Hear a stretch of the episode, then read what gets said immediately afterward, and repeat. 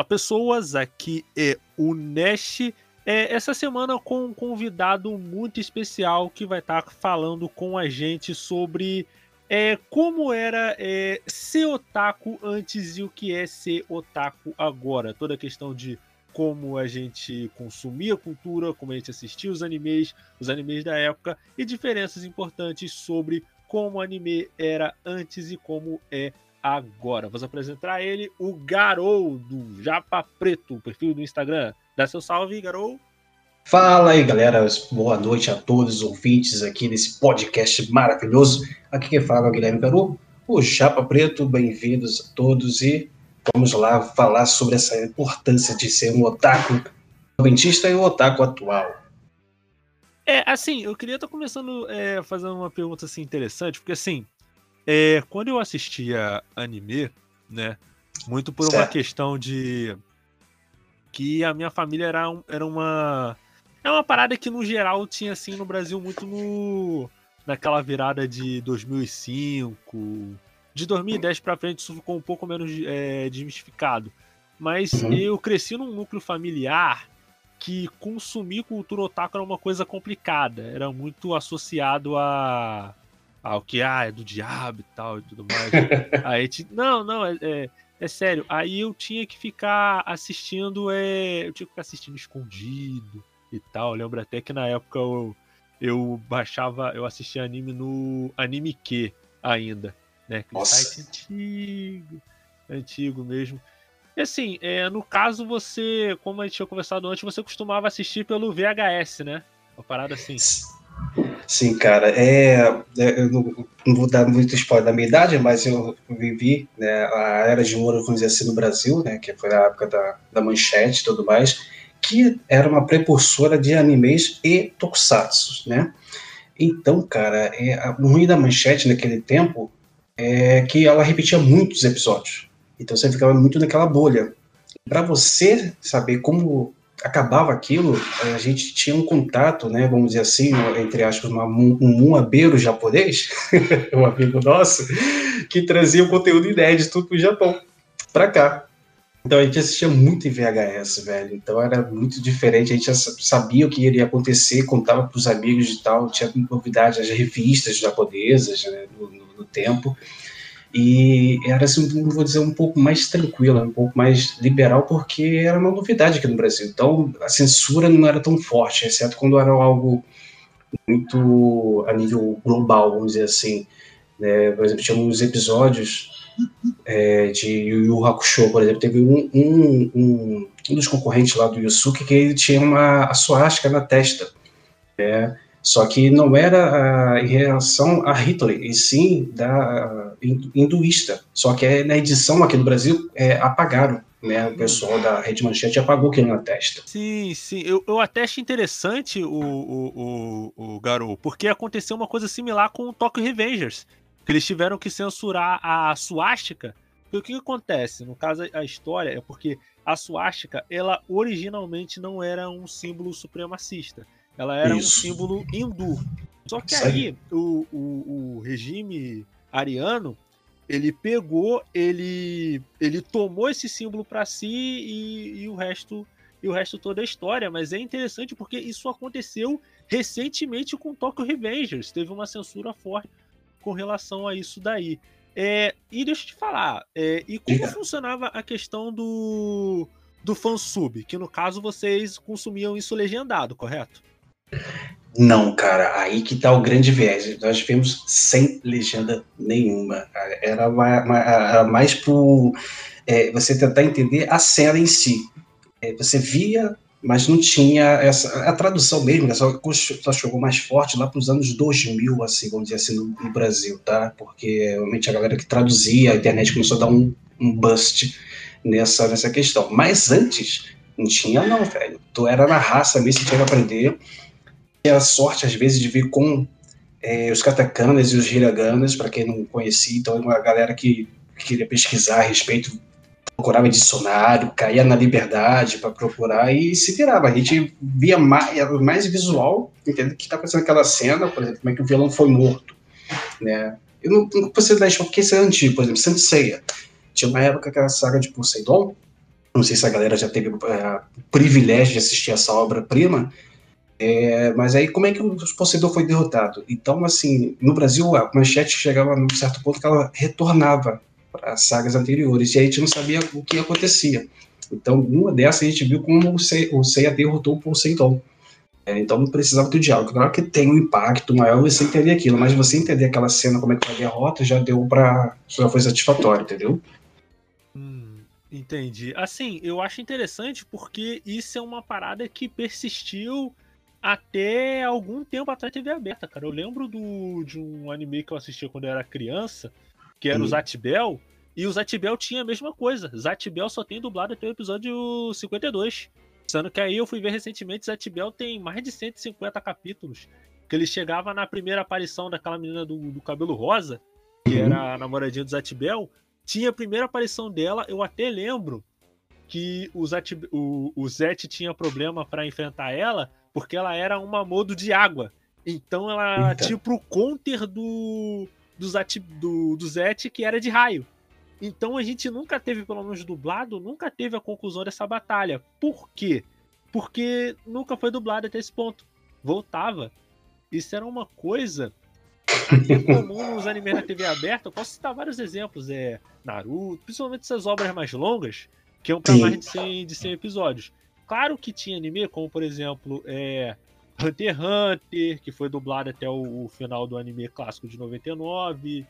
É, o Full Metal eu, eu não lembro. O Alchemist. Eu acho que o clássico é porque é porque eu, quando eu assisti o clássico, eu até tenho uma história de que a minha mãe me pegou assistindo o Fullmetal clássico, ela me botou de me botou de castigo. Porque na época passava. Não, é porque assim, cara, no caso do filme Metal Clássico, nem tinha como tirar a razão dela, porque nos primeiros episódios era nego tirando alma de ser humano e botando em boneco, era um. Era um cara, e sendo que é até uma coisa que é uma das minhas reclamações com relação ao Brotherhood. Que o Brotherhood, ele, assim, o clássico, ele, tipo, eles precisaram encher muita linguiça. Pra poder Sim, infelizmente. Porque era muito. Porque isso era muito comum na época, né, cara? Muito anime passou por isso. O Shaman King, é, total. o Fullmetal clássico. Mas aí, com uma coisa que o Fullmetal clássico tinha que era boa, a, tipo, as cenas elas tinham muito mais impacto. Tem uma coisa muito. que eu fico bolado até hoje que não tem no Fullmetal Alchemist Brotherhood. Não sei uhum. se tu uhum. vai lembrar, garoto, logo no começo da história, que quando eles ainda estão lá na ilha de Lior, tem uma parte que a Rose vai falar com o pai Cornelo que o pai Cornelo tinha prometido ressuscitar o namorado dela, certo? E certo. essa cena, o pai, que, que o pai Cornelo faz? Ele pega a pedra filosofal falsa, pega a alma de um monte de passarinhos e ele tipo forma um corpo do namorado da Rose fazer a voz da Rose. E aquilo, no clássico, aquilo é muito impactante, tá ligado? E é Sim. é uma coisa que no Brotherhood não tem. É isso, é, por exemplo, é a Nina no é, Brotherhood. Porra, nem fala, cara. O, não, mas aí que tá. No Brotherhood, ela pra morre... mim, o que mais impactou, cara, do, do Fullmetal foi a, a. Até esqueci o nome da menina agora, que o, o pai desgraçado transformou numa quimera. Tucker.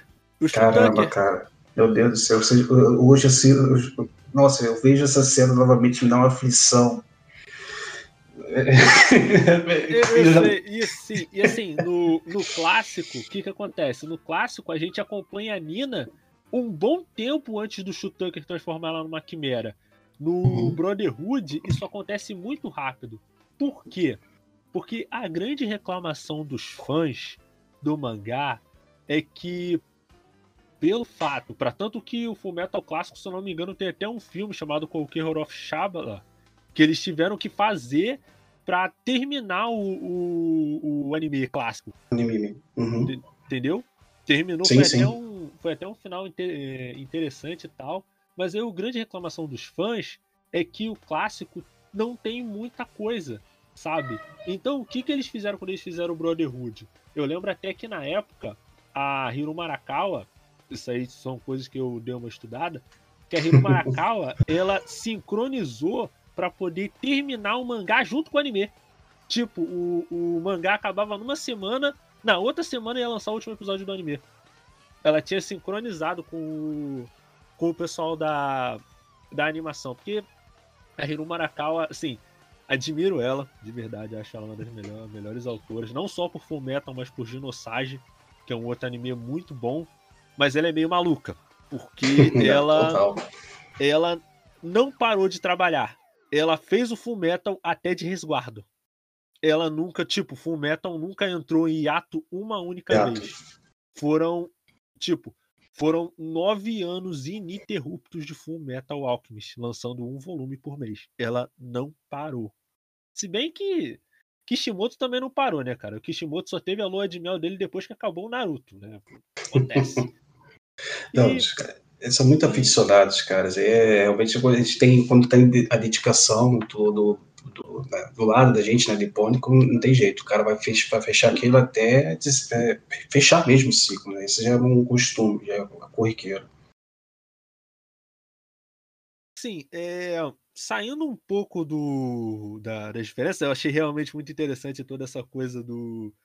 toda essa coisa de co, como era consumido antes. Uma coisa que eu tenho percebido, garoto, é que assim, que eu, eu acho muito interessante pegar uns anime mais antigos Tipo um Shoujo Kaku meio Tena, esses Inuyasha e tal.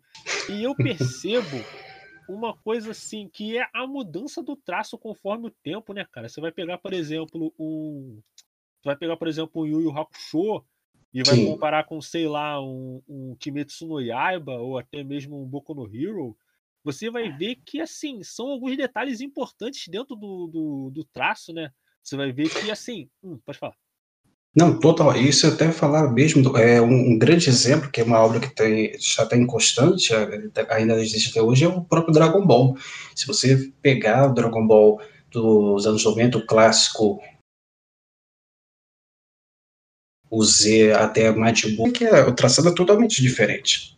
É, tem uma, uma, evolução, porque acho que as demandas evoluem, né, cara? Geralmente os, os animes, os mangás antigos são mais quadrados tanto assim, vou te dar um exemplo, o Seiya, comparado ao anime, ao mangá, as armaduras do, dos cavaleiros são muito discrepantes. É, é, é, muito quadrada as primeiras, né? O Seiya não tem aquela, aquele capacete mesmo, ela já era a, como se fosse um, um arco na cabeça, todo quadrado. É, se a galera tiver a oportunidade de ver o mangá mesmo, é tudo quadrado, as capas são quadradas, então era uma tendência naquele tempo, entendeu? E foram evoluindo assim, o, o, que, o que eu queria estar conversando com você é, é o seguinte, cara, porque assim, algumas vezes, muito pelo tanto de anime que, que lança atualmente, né? Que eu creio que, que naquela época não lançava dois, três ICKs por temporada igual lança hoje, sabe? E uhum. o, que, o que eu vejo até um meme que o pessoal fala muito com relação ao ICK é que todos os protagonistas têm aquele mesmo estilo. Geralmente um cara com a cara de tacho, de trouxa, com cabelo preto. E, e assim, é esse padrão para maioria dos animes secais. Um ou outro que vai que vai mudar. E nem tanto, cara. Isso é o que eu tinha falado antes. Eu peguei, por exemplo, é Shoujo Kakumeio Tena para assistir. E a, e a animação de Shoujo Kakumeio Tena é lindíssima. Uma animação realmente muito boa. Só que, tipo, um dos motivos de eu ter dropado o Tena é que é uma animação muito boa, mas eles ficavam repetindo, sabe? A animação, por, não sei se é por uma questão de, de orçamento. Orçamento, é uma, sim. Que é até uma coisa que eu acho que, se eu não estou enganado, Santiceia passou muito por isso também, né? O... Exato, isso que eu ia falar agora. Não só Santiceia, tinha muita cena repetida mesmo, o próprio Dragon Ball Z, tem alguns frames que são repetidos, só que assim, ao olho de uma criança passa batido, mas quando você amadurece, tem essa visão técnica, como você está abordando, não tão técnica, tão aprofundada, mais só assim, ué, eu já vi essa cena repetida, né, que a pessoa bate no lugar, vai para o outro, etc. Dragon Ball Z é muito rápido, mas tem muita cena repetida assim. É, não chega a ser enchimento de linguiça, né, mas é mais realmente de. Como é que tinham expressado, cara? Eu tinha visto a respeito que era para economia de frame. É, porque antigamente a forma né, de, de, da computação de fazer animação era muito mais arcaica do que hoje, não tem sombra de dúvidas. Então, você, já que você vai repetir uma cena, por exemplo, do Seiya fazer o Meteoro de Pegasus, ele vai fazer a mesma posição o tempo todo. Então, para que eu vou pegar né, é um elemento de fundo diferente, bota mesmo ele só fazendo a posição dele, né, assim como os outros cavaleiros, dentro, dentro de uma constelação. E pode botar isso em diversas vezes no, no, no contra vários episódios. Aí já é economia de tempo, que os caras tinham que desenhar né, bastante, e daquela animação rolar. É, assim, eu acho que, se eu não me engano, eles usavam células, não é? Na época, não era, não era nem computação gráfica direito, é uma parada meio de célula, né? Uma parada assim, Era, assim, cara. Chega a ser meio como. Não vou dizer, não vou dizer se era película. Eu esqueci como é que era essa tela. É uma tela, parecia, sabe o quê? É, com um papel. É, como é que era, gente? Aquele papel, é um papel muito fino, papel de arroz, se eu não me engano, que a pessoa repetia várias vezes e fazia a animação mesmo como se fosse um bloco de papel, sabe? Até aquele folheado, brrr, aquele. É, era não é um bloco de notas, não, mas era como se fosse cada um caderno, a cada folha tinha uma ação diferente. Era muito complicado ser feito na animação dos anos 90. Mas era nessa pega, assim, entendeu? Sim, sim, sim. É porque, assim, cara, na realidade, fazer animação, no geral, isso aí, para dizer a verdade, cara, assim, mudaram as tecnologias, mas o trabalho para fazer ele continua muito forte. Por quê? Assim, Sim. você vai pegar, você vai pesquisar sobre isso, você vai ver que a situação de trabalho dos animadores japoneses não é um bagulho fácil, tá ligado?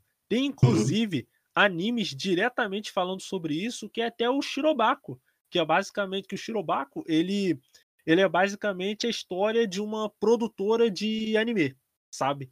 E o modo como eles vão descrevendo todo o processo de como fazer um anime é de uma parada muito realista e você consegue perceber o quanto que é complicado a parada é, lá mesmo, sabe? Mas sim, aí sim. É, é, outras questões e tudo mais. E quanto a mangá, cara, no caso é costumava vir com muita frequência é mangá do tipo, porque assim, no hum. caso, hum. pelo que eu sei, tinha muito é, mangá da Conrad, não é? Que era uma que era essa empresa mais antiga. No caso, era a Conrad, veio antes da Panini, eu... como é que era mais ou menos isso? Cara, é, na verdade era JB, é, JBC, é, ela, ela, vendia em parceria com a, a Conrad, na verdade ela traduzia, né, mas a JBC que tinha, vendia mais aqui no Brasil como importação. Sim, então, sim. É, a Panini entrou bem, bem depois, assim, nos anos 2000 a Panini que imperou, pegou a maior parte aí dos, dos que estavam em alta. E como era feito isso, cara? Se você tinha interesse de conhecer mais a fundo a história é, de algum anime, se você realmente gostava daquilo ali, queria conhecer mais, aí você tinha que buscar só no original. Hum. Aí que tá o grande problema.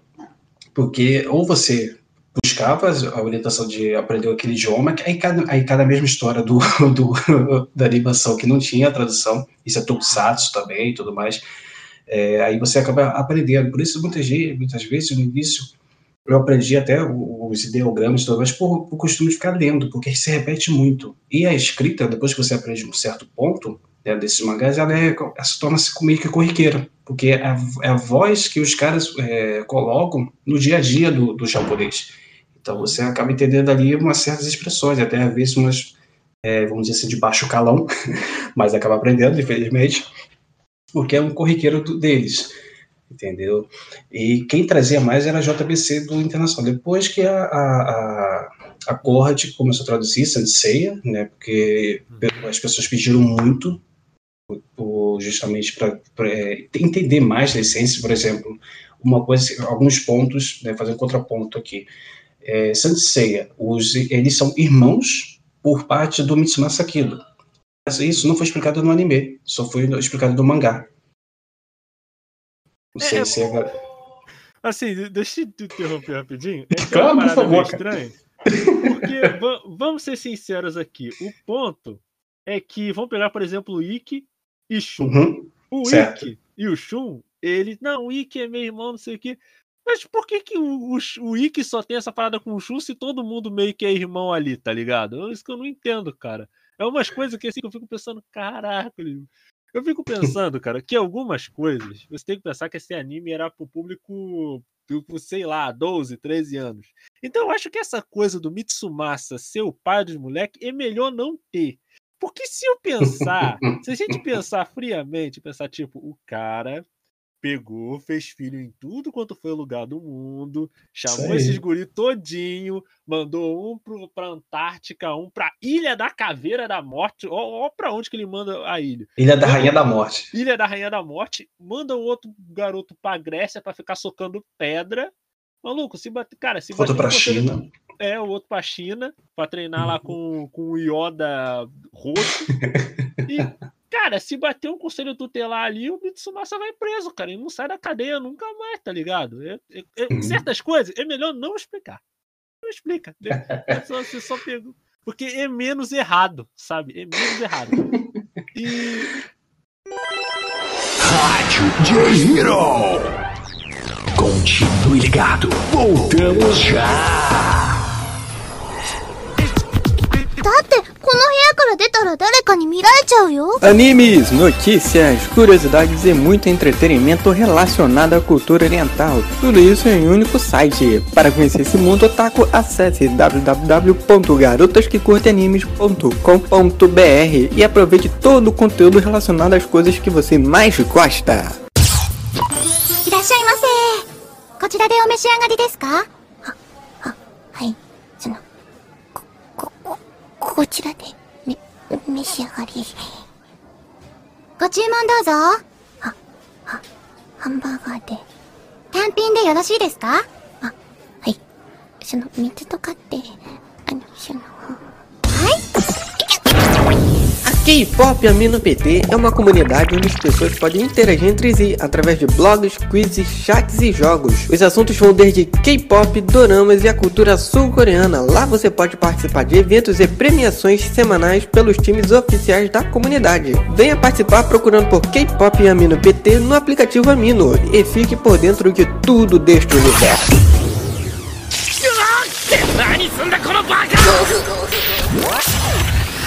Quer se aventurar num lugar divertido onde possa socializar com otakus e curtir postagens ninjas? Venha já para Boruto Amino e se joga no maravilhoso universo ninja. Não se esqueça de baixar o nosso aplicativo na Play Store e aproveitar do que a nossa comunidade tem ali a te oferecer.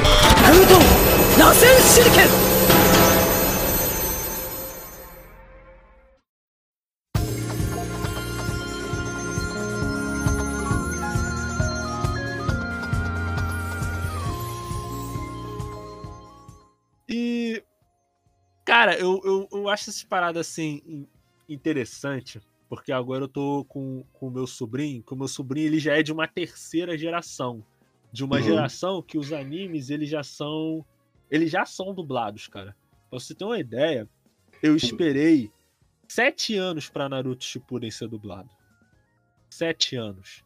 Ele, Nossa. agora, ele, por exemplo, pega Jujutsu, é, Jujutsu já, já tá lançando, já tinha lançado, tipo, sete episódios depois de ter o Jujutsu legendado, já tinha o primeiro episódio de Jujutsu dublado. Mesma coisa é Kimetsu e, e essas outras séries assim. E eu falo que isso é realmente muito bom, cara. Eu sempre, Sim. sempre gosto de falar que assim, que a geração atual ela tá tendo acesso às coisas com muita mais facilidade. Com muito mais facilidade. E isso não é ruim, pelo contrário. Isso é muito bom, porque eles podem ter acesso a coisas que a gente, por exemplo, na idade deles não, não teve. Tá entendendo? Nem sonhava, cara. Aí, sonhava. até pela. Até por essa questão de, de, de mangá, tipo, recentemente a, a JBC falou que ia, finalmente ia lançar Haikyuu no Brasil. Acho que Haikyuu era um dos grandes mangás de esporte que não tinha lançado ainda no Brasil, né? Se eu não tô, se eu não tô enganado. E, e, isso, e isso é muito maneiro porque torna a cultura otaku mais popular, né, cara? Tinha até a promessa aí da Load, mas aí por uma série de questões é, contratuais e tal e tudo mais, uhum. acabou não indo pra frente, né?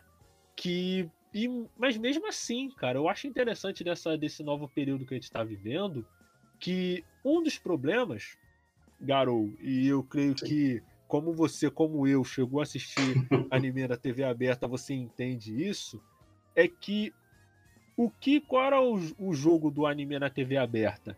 que ele tinha que gerar dinheiro. Ele era uma parada para vender Comercial, produtos, assim, total. comercial, Total. comercial total. Só que chegou num ponto que a anime não tava mais rendendo dinheiro. E até mesmo porque por causa de leis é, internacionais, até lei brasileira falando contra é, venda de De produtos para o público infantil. E assim, eu, eu, eu acho que eu acho que foi acertado deles fazer fazer isso, né? E durante um tempo você não tinha anime dublado, sabe? Você não tinha dublagem de animes porque não era interessante dublar. Mas com esses serviços de streaming, é, Crunchyroll, é, Netflix, agora Amazon, todos esses serviços percebendo um novo nicho. Eu não sei se você tá lembrado, você lembra da, da época que a Band voltou a passar o. voltou a passar Tokusatsu dia de domingo? Sim, claro, com certeza. Aqui, Na época da pandemia. aquilo, cara, aquilo parece que foi uma, foi uma porta de entrada muito grande, cara, porque o tanto de pessoas que, tipo, o cara que assistia antigamente aí tá apresentando pro filho isso agora. Eu, eu me coloco nesse, nesse, nessa, nessa galera, porque eu amo o Kamen Rider Black, tanto o Black quanto o RX. É, é, e eu tive a oportunidade de mostrar isso pro, pro meu filho. O- as músicas temas, cara, é, eu sei que não, não é o nosso, nosso papo, mas são coisas que auxiliam isso na minha percepção a assistir aquilo. Então, as, a música, que é a porta de entrada, eu achava incrível.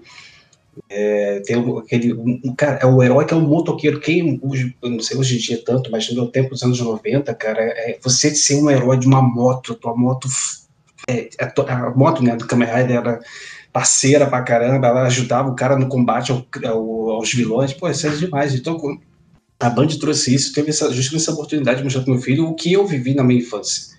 É muito maneiro isso. Sim, pra tanto que, inclusive, a Band, inclusive, dublou o último episódio que nunca tinha sido dublado, né? Foi uma parada dessa aí, não?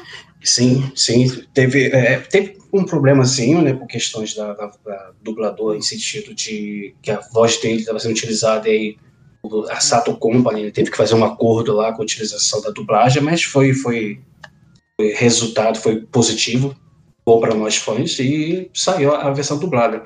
Um, e falando sobre, sobre uma grande aspas, sobre Inuyasha, a versão final nunca foi dublada e nunca passou no Brasil. É. Isso, cara, porque assim, chega um ponto. Eu acho que, se eu não me engano, o ponto que parou de ser dublado foi logo depois do Shitinin Tai, não é? Sim, logo depois do exército do, do, do- dos sete. Que até depois. É, é, é. Foi, foi no. Foi sim. Foi no Shitinin Tai que eles até têm que pegar a última. O último Joia. pedaço da joia da, da joia na alma no. Sim. No mundo lá dos mortos. E assim, Esse- era uma parada que. que tinha todos esse- esses problemas. E hoje em dia. A gente não se prende mais à ilusão, porque provavelmente não vai ter mais anime na, na TV aberta, o que sinceramente eu acho melhor, porque no serviço de streaming eles não vão ter mais a amarra de necessariamente ter que vender algo, ter que transformar aquilo em produto. Eu acho, Uhum. eu acho isso bem mais interessante. E, cara, eu acho, eu acho realmente muito maneiro isso, cara. Não só por causa disso, mas porque, por exemplo, agora seria uma ideia interessante, talvez nem, nem tanto interessante dublar o resto dos episódios, mas assim, por que, que eu tô falando isso do, com relação ao Inuyasha?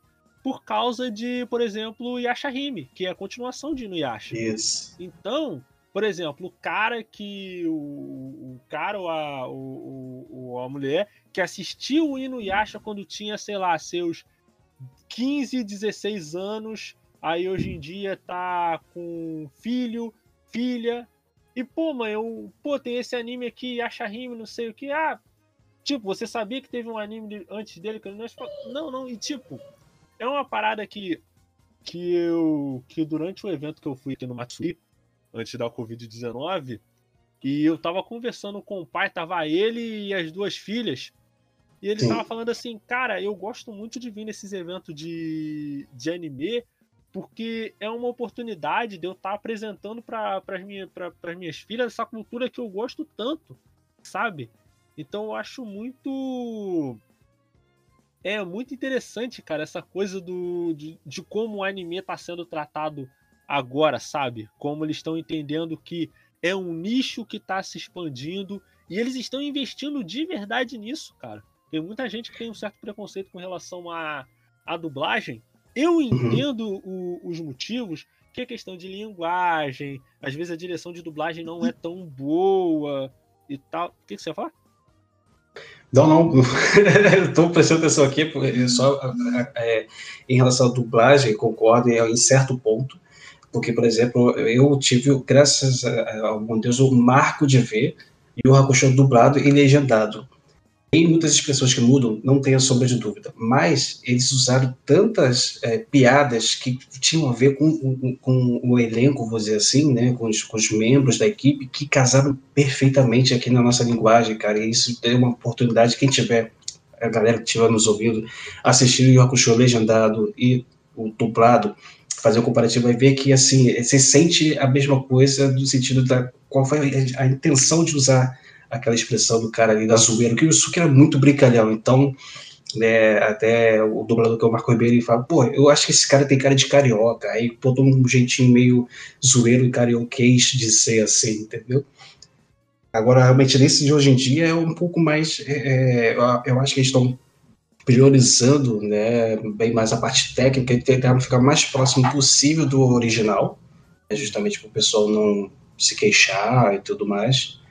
Mas é, é bom colocar um pouquinho de acordo com aquele país, para ter aquela referência. Não muito, mas é bom também fazer essa, essa, vamos dizer assim, essa dublagem né, de acordo para os locais. É, assim, é, assim, Garou, eu. Assim, eu, eu acho esse ponto de vista ser interessante, mas assim, vamos uhum. pegar, por exemplo, One Punch Man. One Punch Man, por exemplo, eu tive a oportunidade de assistir legendado, né? Certo. E depois o, e depois o meu irmão viu, viu dublado. O meu irmão, que ele é mais, mais velho do que ele, falou: Cara, eu curti, vi o One Punch Man dublado, curti, achei muito massa. E assim, a dublagem do One Punch Man, ela é em muitos pontos parecida com a dublagem do, do, do Yu Hakusho.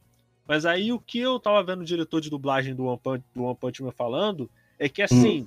alguns animes simplesmente não permitem esse tipo de, de dublagem, sabe? Sim. Porque assim, essa dublagem com, com esses termos mais abrasileirados depende da história ela ser. É mais cômica. É uma história mais cômica, porque, por exemplo, sim, sim. você vai pegar uma. One Punch Man, você consegue fazer isso. Por exemplo, Gekan Shoujo no Zaki-kan, que é um anime que pouca gente conhece, que foi dublado, ele também tem muitas dessas expressões. Mas, por exemplo, é, Overlord não tem tantas dessas expressões, é, Kobayashi-san não tem tanto. Então, eu acho que, assim, por exemplo, em animes como Attack on Titan, que foi dublado recentemente, Sim. não encaixaria tão bem. Mas, por exemplo, vamos pegar um. É, Jujutsu Kaisen, que foi dublado, Kimetsu, que foi dublado. E eu acho que, assim, esse nesse sentido, depende também da obra. Da, da, da, obra e também depende da, da direção de dublagem, né, cara? Que cada direção ela vai dar uma. Ela vai dar um tom diferente pra, pra obra. Sim, sabe? Sim, sem dúvida. E, sim, eu sim. acho. Mas eu acho interessante, cara, essa questão da dublagem. É uma coisa que eu sempre bato nessa tecla. Foi até uma parada que eu fiz no, num outro, num outro vídeo. Por quê? Porque a dublagem ela tem um propósito muito específico de tornar a obra mais acessível. Porque Sem dúvida. Quero, quero a pessoa que assiste legendado queira ou não, algumas pessoas só assistem anime dublado. A maioria do público que não é tão fã hardcore de anime vai assistir dublado. O meu sobrinho só assiste dublado, o meu irmão só assiste dublado. Meus amigos, a maioria deles, quando vê anime, só vai assistir dublado. E eu uhum. acho interessante, e eu não vou ser, garoto, purista, a ponto de dizer, não, eles estão errados, eles têm que ver legendário, pipipi, popopó. Não.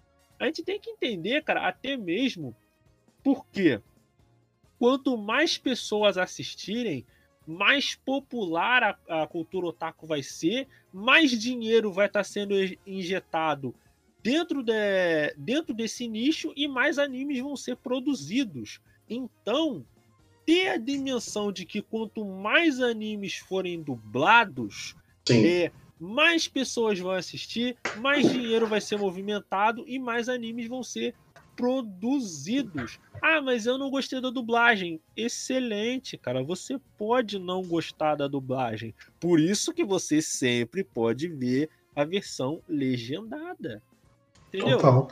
Então, é, assim. Sobre, sobre até esse ponto, sobre é, dublado e legendado também, se, infelizmente algumas pessoas se, se é, elas perdem a grande oportunidade de conhecer até mesmo outros animes de outros segmentos que ainda não chegaram a ter uma dublagem. Vou dar um exemplo, é, um que eu assistia, é, que eu assisti nos anos 2000, porque né, os eventos de animes eram focados só para isso, um evento generalizado para apresentação de animes, tokusatsu, né, e tinha muitas apresentações de novos animes é, que estavam produzidos é, diretamente do Japão, e tinha o, o fansub e também a dublagem, é, desculpa, a legendagem, né, original.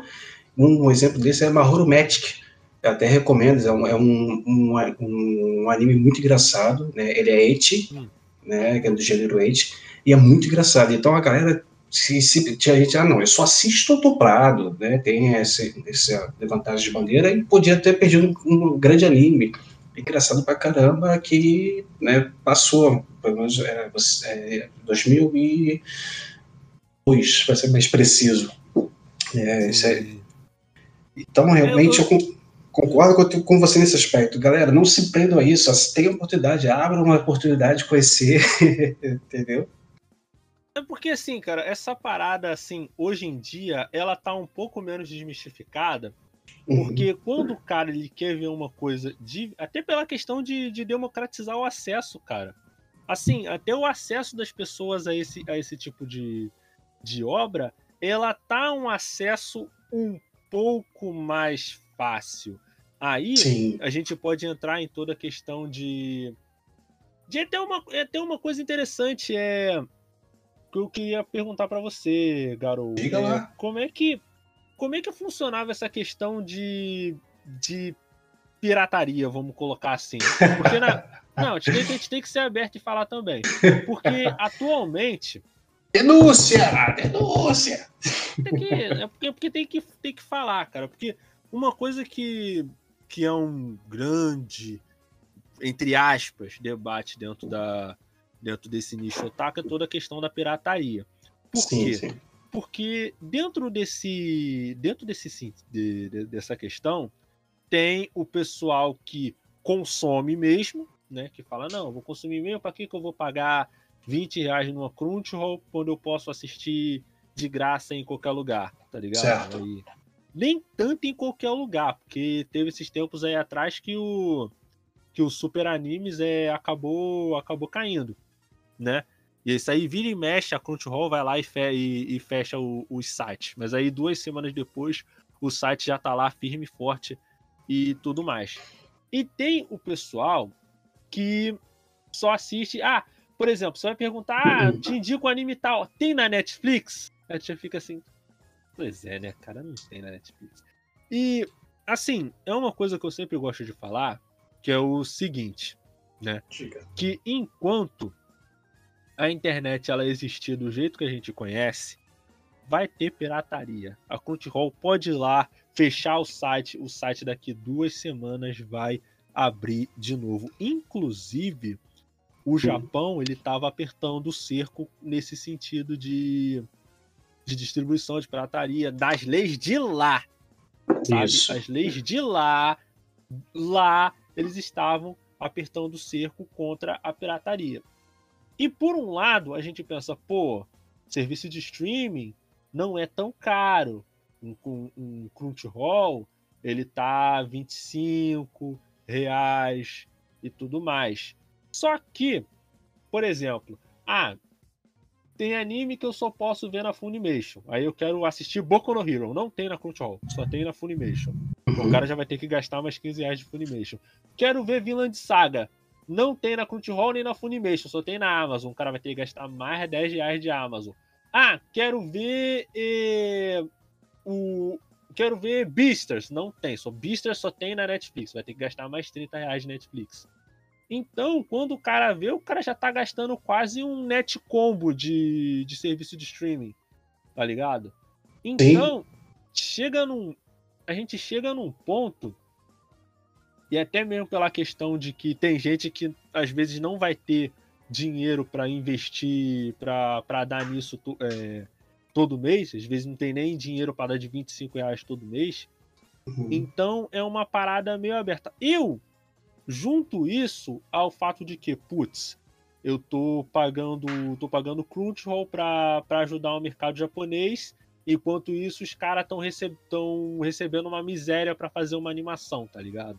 E, e tipo, e, e, o que eu fico mais bolado é hum. que os caras eles recebem uma micharia, enquanto isso você tem a, a o Photable que que é a produtora de Kimetsu sonegando 400 milhões de ienes do governo japonês. Aí é para é pra deixar é para deixar a pessoa maluca, né? Mas isso aí, isso aí outra treta, outra treta. Mas como é que funcionava como é que funcionava isso mais ou menos na época? Quando tinha, por exemplo, você queria ler um mangá, mas o mangá não tinha é, não tinha vindo para o Brasil. Como é que vocês faziam na época? Então vamos lá, você quer noventão mesmo, cults ou até 2000. Por quê? As informações, como eu falei no início, eram muito. Se for um anime, vinha muito em VHS. Então o que a gente fazia? É, assistia a um local específico. É igual. Era mais para locadora. E tanto que isso foi até um dos viés que a Sato Company utilizou para colocar é, Tokusatsu na TV aberta. Eram obras japonesas de baixo custo, que lá não eram tão populares, mas aqui se popularizou muito. Tanto que esses atores de Tokusatsu no Japão não são tão é, reconhecidos quanto aqui no Brasil. Só abrindo aspas e dando esse, esse conhecimento para a galera que não sabe. Então, como era feito? Você assistia, por exemplo, o Cavaleiro Zodíacos em é, original, né? E a fita era original, você tinha que alugar aquilo ali, brigar, ou então é, um, um horário, você tinha que alugar, chorar, rezar para Deus aí, para você conseguir encontrar o original. Isso tudo mudou no boom de 2000, no qual pouca gente tinha acesso à internet, e os que tinham, eles conseguiram, eles criaram empresas. É, eu lembro muito bem, tem uma que é chamada Baca Corp, é, que eles forneciam é, de forma é, pirata, infelizmente, shows de bandas japonesas que não, não tinha aqui no Brasil, uhum. né, animes, episódios é, completo, com fansub legendado direitinho, etc., para Panduro. Né, e, querendo ou não, a gente acaba comprando, porque nem todo mundo tinha esse acesso com muita facilidade, como é hoje em dia. É, hoje, um, uma criança, um adolescente aí de 12 anos tem internet tranquilamente no, no celular já no, pelo menos no meu tempo, há 20 anos atrás, não era tão fácil assim, entendeu? A gente tinha que recorrer com essa forma. O original mesmo, o original, original era o VHS, que não tinha como, nem, a gente nem tinha como copiar. Aquelas fitas eram, é, como se diz, tinha, tinha um, um, um lacre e ela não podia ser copiada. É muito doido. Você não conseguia é, reproduzir ela, gravar em outro vídeo, em outro videocassete. Se você fizesse isso, ela se fosse assim, uma queima de arquivos, né? A galera que gosta de Missão Impossível, ela se queimava. Você tinha que quebrar um lacrezinho, ela parava de funcionar. Entendeu? Agora, sobre a partir do boom dos anos 2000 que foi mais acessível para a galera aí tinha muito dessa da parte da pirataria mesmo. Mas hum. é, isso acaba ocasionando ter essa paixão de você buscar o original. Abriu portas para que a pessoa sentisse é, é, é assim, no sentido de, ah, vou juntar dinheiro e comprar um original, ou entrar em contato com uma é, importadora, né, por mais que na época o dólar não estava tão alto assim, comparado hoje em dia, dava para você importar um, um, produto, ou se você tinha um conhecido no Japão, você podia entrar em contato com ele e mandar para você o, o, tributo original. Mas isso porque foi aberto na porta de conhecer aquilo ali através, infelizmente, da pirataria, que não era tão acessível, vamos dizer assim, também, e aquilo foi aberto para as pessoas. É, é porque, cara, inclusive, eu falo que isso não é tão preto no branco, Uhum. por quê? Porque, por exemplo, o Ken Akamatsu, que é o autor de, de Love Hina e do, e do atual Keyholder, o que, que o Ken Akamatsu ele, ele fazia? Porque assim, o Ken Akamatsu, ele acima de tudo, ele tinha muito uma visão de como criar um mangá comercialmente falando de sucesso, sabe? Certo. No caso, o Ken Sim. Akamatsu, quando ele foi fazer o Love Hina, ele fez uma pesquisa de. Mas, tipo uma pesquisa de mercado, Mercado. sobre as coisas que estavam fazendo sucesso e criou um mangá baseado naquilo. No caso, foi Rin- Love Hina e depois o Mahou Sensei Nejima, né? Que no caso é o, é o mangá que ele tem, que eu acho que é um mangá de. É, porque no caso Love Hina fez muito sucesso aqui no Brasil, mas acho que de mangá o de Isso. mais sucesso foi o Nejima. Inclusive, ele tinha. é, ele, eu acho que ele tem ainda uma iniciativa que ele funcionava, funciona tipo como uma anistia de tradutores de mangá. Que eles pegam esses. Sabe esses mangá muito antigo, Sim. muito difícil de encontrar?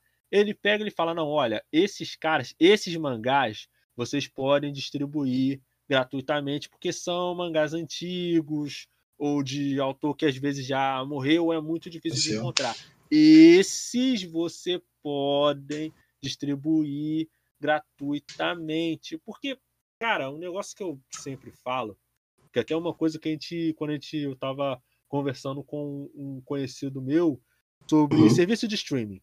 Tava falando assim, ah, serviço de streaming vai acabar com o cinema, não sei o que, não sei o que lá, porque o serviço de streaming tá ajudando a pirataria, porque agora os filmes vão estar numa qualidade em HD e o cara vai poder jogar no site pirata dele em HD. Vamos lá. O que a gente tem que entender é que, por mais que você possa ver num site pirata, no site pirata vai ter propaganda que vai estar abrindo toda hora. No site pirata, por exemplo, você vai num- na Netflix da vida, vamos Sim. dizer, vamos botar um episódio de, sei lá, uma série qualquer que tem lá na Netflix. Você bota, o que, que o player da Netflix faz? A sua internet cai e o episódio não para. Ele só diminui a qualidade. Isso é uma coisa que a maioria dos players piratas tem players que não faz isso, mas aí são sites que você são sites que inclusive você tem que pagar para ter esse player, né? Que ele é um player é, igual ao player de, de serviço de streaming, né? Mas aí você tem que pagar. E nesses sites piratas gratuitos, a qualidade do, do que você está assistindo não abaixa. O episódio simplesmente para. Por exemplo, eu tô vendo uma série, às vezes aquelas séries da HBO que são 50 minutos, 50 minutos, uma hora de série. Aí às Sim. vezes, pô, eu quero ver 25 minutos agora e 25 minutos quando à noite. O cara não, quando o cara for voltar no site, o episódio não vai parar, tá ligado? Então, por mais que a pirataria tenha dado uma facilidade, eu sinceramente prefiro pagar pelo, pela comodidade, porque é uma série de coisas que o serviço pirata não vai te dar. Então, não é como se, por exemplo, o serviço de streaming fosse, é, pelo menos no meu entender particular, claro, Ah, é, claro. não vai acabar com a, com a pirataria ou com o cinema.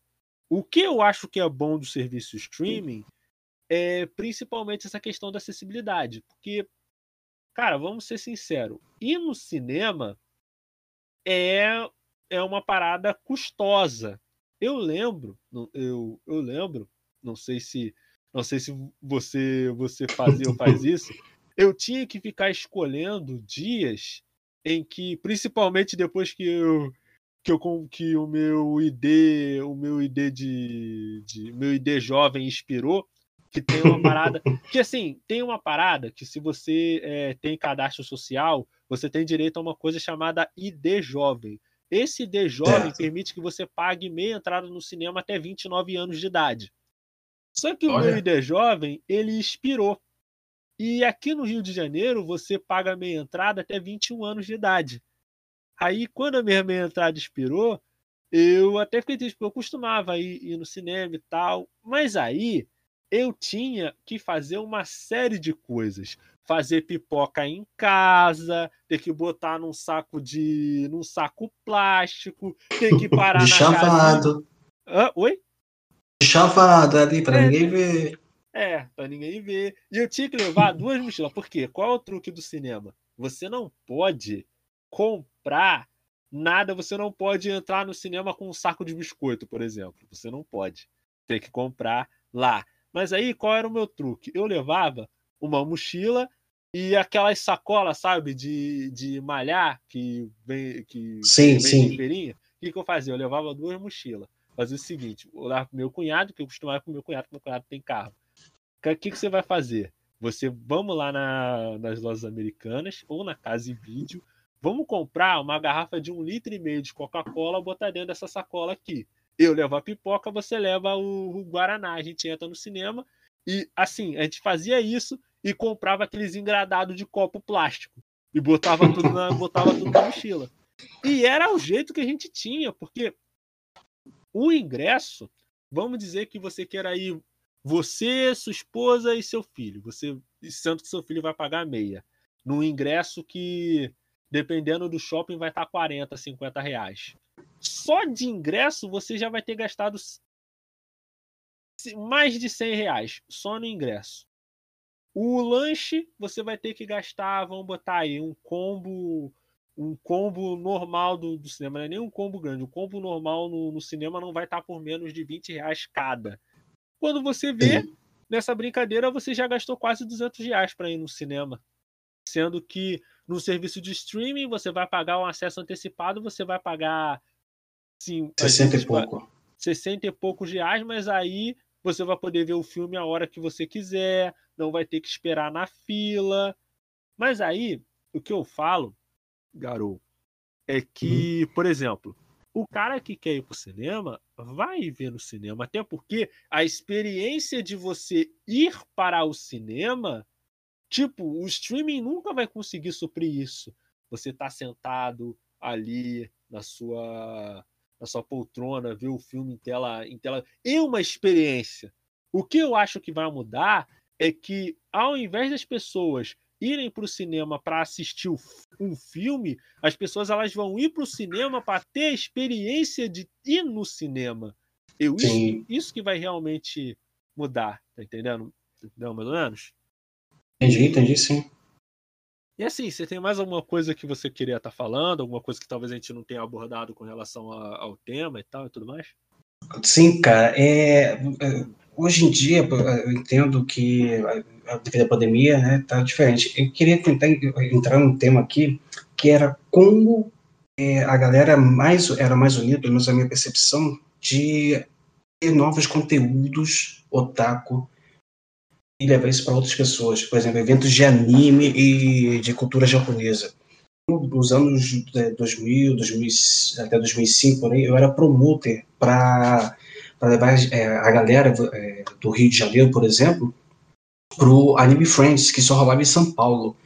Então, era uma rede de, de, de pessoas é, se juntando para poder pagar, fazer uma caravana, juntar uma, uma galera, fechar um ônibus para o pessoal estar empolgado para conhecer, para ver o evento ao vivo, porque né, a, a, produção do, do Anime Friends trazia realmente cantores japoneses, é, atores né, que faziam a, a dublagem original lá do, do anime que estava em alta naquela época, transmitia né? Então, isso era, era, era são, entre as, uns perrengues que a gente passava que hoje em dia talvez não tenha tanto, né? porque hoje está mais acessível, né? já estão indo para outros estados, vendo que tem pessoas com, com outras demandas e estão começando a transmitir. Mas isso, até 2006, 2006 talvez, era muito mais árduo de, de acontecer, cara. E isso era muito bacana, você receber a paixão de, de, da pessoa querer estar mesmo naquele evento. E questão até disso, do, você está falando do cinema, me lembrou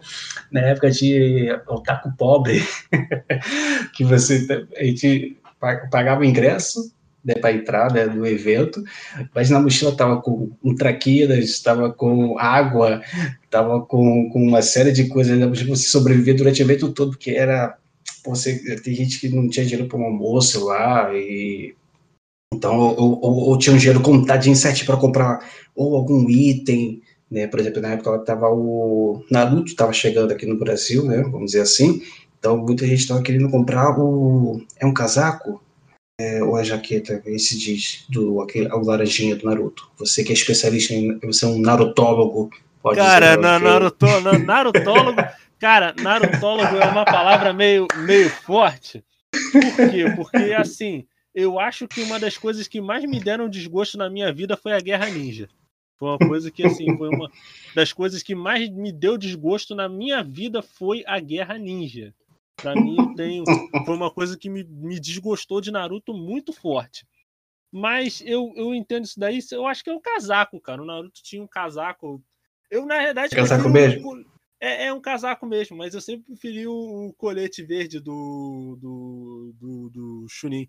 E, cara, é uma parada que, assim, hoje em dia, você vê que tem evento de, de anime que, assim, você pegou. Eu até acho uma, uma iniciativa interessante que você dá meio quilo, dá um quilo de alimento e pode uhum. entrar de. E, e pode entrar. É, você paga meia. Eu acho isso uma parada bem, bem interessante mesmo, para dizer, para dizer a verdade. E Assim, eu acho, eu acho essa parada interessante, o, o, o Garou. Porque, assim, por exemplo, no, no Matsuri, no Matsuri, até, até uma parada que eu gosto de falar que eu consegui pegar os quatro primeiros volumes de Slam Dunk por 10 reais. E não Pô, era tipo, beleza, tipo, não era, não era nem cada volume 10 reais, era um pacote com quatro volumes de Slam Dunk por 10 reais. Tá ligado? Eu, eu lembro que na época eu na época eu consegui pegar esses quatro volumes por 10 reais, os sete volumes de, do Kingdom Hearts, do mangá do Kingdom Hearts 2 por 45, é, uma algibeira do. Sabe aquele relógio do Full Metal Alchemist, do, do Edward? Eu Sim. peguei por, por 50 reais, nem tá funcionando mais a coitada da algibeira. Tem que trocar, trocar a bateria dela. Eu consegui isso e ainda consegui pegar um, um, Não, acho que chaveiro não. Chaveiro eu comprei na outra vez. E eu acho interessante porque nesses eventos são os poucos momentos que você realmente pode ter acesso a esses produtos, sabe? Mais, é, mais exclusivos e diretos. E assim, Isso. essa parada de otaku pobre, o, o garoto, um bagulho que eu passo até hoje. Porque teve um. Quando eu fui na, na última Bienal do, do livro, fui eu, é, fui eu, minha, minha irmã, meu cunhado e meu sobrinho. Fomos nós quatro para lá. E eu falei assim, cara, as coisas dentro da Bienal é os dois olhos da cara. Então o que, que eu vou fazer? Eu vou pegar, eu vou pegar quatro pães. Dois eu vou botar ovo frito e os outros dois eu vou botar goiabada. Legal. Perfeito. Entrei.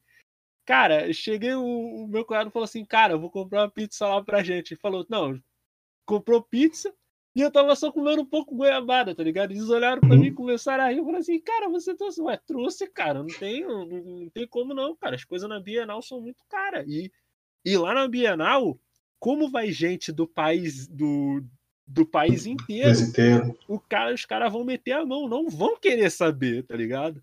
Aí uhum. eu fui. Não, foi. Foi legal, assim, foi bom porque lá eu peguei é, peguei é, autógrafo de, de, de, de, autor lá que eu gosto, foi, foi assim, foi interessante, de, de, certo modo, foi, foi interessante. E assim, é uma parada, cara, que esses eventos de, de anime é até uma, é até uma coisa que, o, que um cara tava conversando com, comigo na vez que foi fazer um ensaio fotográfico, né? Que eu trabalho com fotografia. E ele tava falando comigo que o governo de São Paulo, não sei se isso é verdade, né? Foi uma coisa é. que ele disse. Que o governo de São Paulo costuma investir bastante nesses eventos, tanto que os eventos grandes, BGS, CCXP, Anime Friends, tudo ocorre para lá, né? Isso. E ele estava conversando comigo que o governo São, do estado de São Paulo investe bastante nisso porque lá não tem tanto é ponto turístico no sentido de, putz, Lá é, tem, mas não para... tem tão. Pode falar, pode falar. Não, não, é, eu entendi no sentido do, do vou dizer, Rio de Janeiro tem de Açúcar, tem Cristo, tem praia, etc. Atração turística natural, vamos dizer assim, ou é, Ibiapuera. é isso que tem em São Paulo? É, assim, assim, lá, lá até tem, mas não tem tanto como aqui. Até mesmo porque aqui já foi capital do, aqui já foi capital do Brasil. Então é natural que tenha muito mais ponto turístico, tanto no sentido natural, porque tem praia, tem Mata Atlântica e tudo mais, tanto no sentido de ponto turístico histórico, é tem a casa de veraneio do, do Dom Pedro em Petrópolis, é, tem, a, tem Penedo, tem, tem uma penca de, de lugar. Só de, de lugar conhecido já tem um monte, de lugar desconhecido tem, tem um outro monte. E como lá em São Paulo não tem tanto essas coisas, eles costumam investir mais, tem mais um investimento do, do governo nesse sentido. Para tanto que um amigo meu ele estava ele tava até querendo fechar uma uma, é, uma caravana para ir para a CCXP. Só que eu falei, cara, não dá porque tô sem dinheiro. Foi num ano aí que, que ele tava armando. Eu falei assim, cara, eu não tô com dinheiro para isso agora. E é uma parada, cara, que assim, apesar de ser de ser épocas diferentes, você vê que são umas coisas que, que se repetem, cara. E eu acho muito é maneiro, de, de verdade mesmo, cara. Essa coisa de como a, a cultura otaku, não só a cultura uhum. de, de, de, anime, você vê que até que até a parada Matsuris. de... Oi? Matsuris? É, é Matsuris, é parada até mesmo de cultura coreana, que era uma coisa que até dentro da uhum. cultura otaku era um bagulho meio de nicho, agora tá eu creio eu que está até mais é, tá até mais em não diria que está em mais evidência. É uma coisa que é mais mainstream vamos botar assim sim da, sim.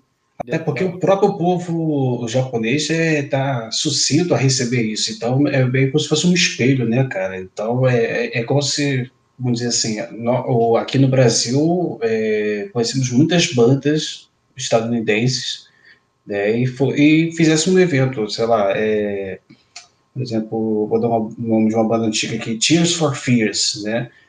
Hum. Tem gente na Europa que, no, é, de certo ponto na Europa, não conhece.